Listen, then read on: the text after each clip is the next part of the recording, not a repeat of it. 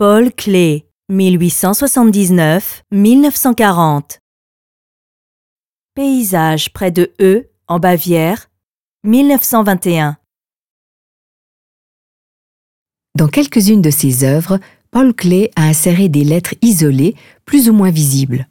En 1918, dans une œuvre intitulée E, c'était déjà la lettre E surdimensionnée qui remplissait l'espace. L'œuvre de la même année, E, Énigme d'un paysage, montre de nouveau la même lettre occupant une place de choix dans l'image. Dans la peinture créée trois ans plus tard, Paysage près de E en Bavière, Klee inscrit une fois de plus cette lettre, mais de manière plus discrète. D'une taille modeste, celle-ci apparaît en noir dans la partie supérieure. Elle fait irruption entre des formes cristallines colorées. Certains ont interprété ce E comme une abréviation pour la localité d'Ebenhausen en Bavière. Mais chez Klee, un tel élément ne revêt pas nécessairement une signification précise l'insertion de lettres permet à Clé de compléter son répertoire de motifs plastiques. Flèches, croissant de lune, roue, hiéroglyphes.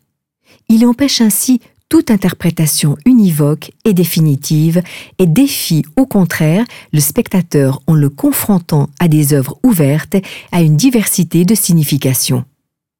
Les signes linguistiques entretiennent des liens plus ou moins lâches avec les signes figuratifs.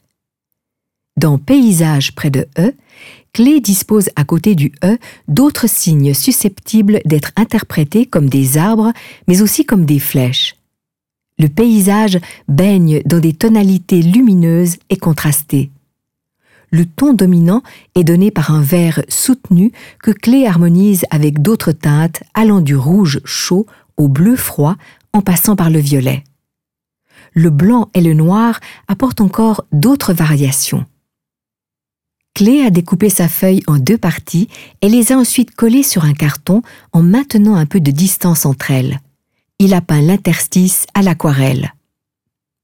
Comme pour de nombreuses autres œuvres, Clé a également ajouté un cadre à l'image, à même le carton.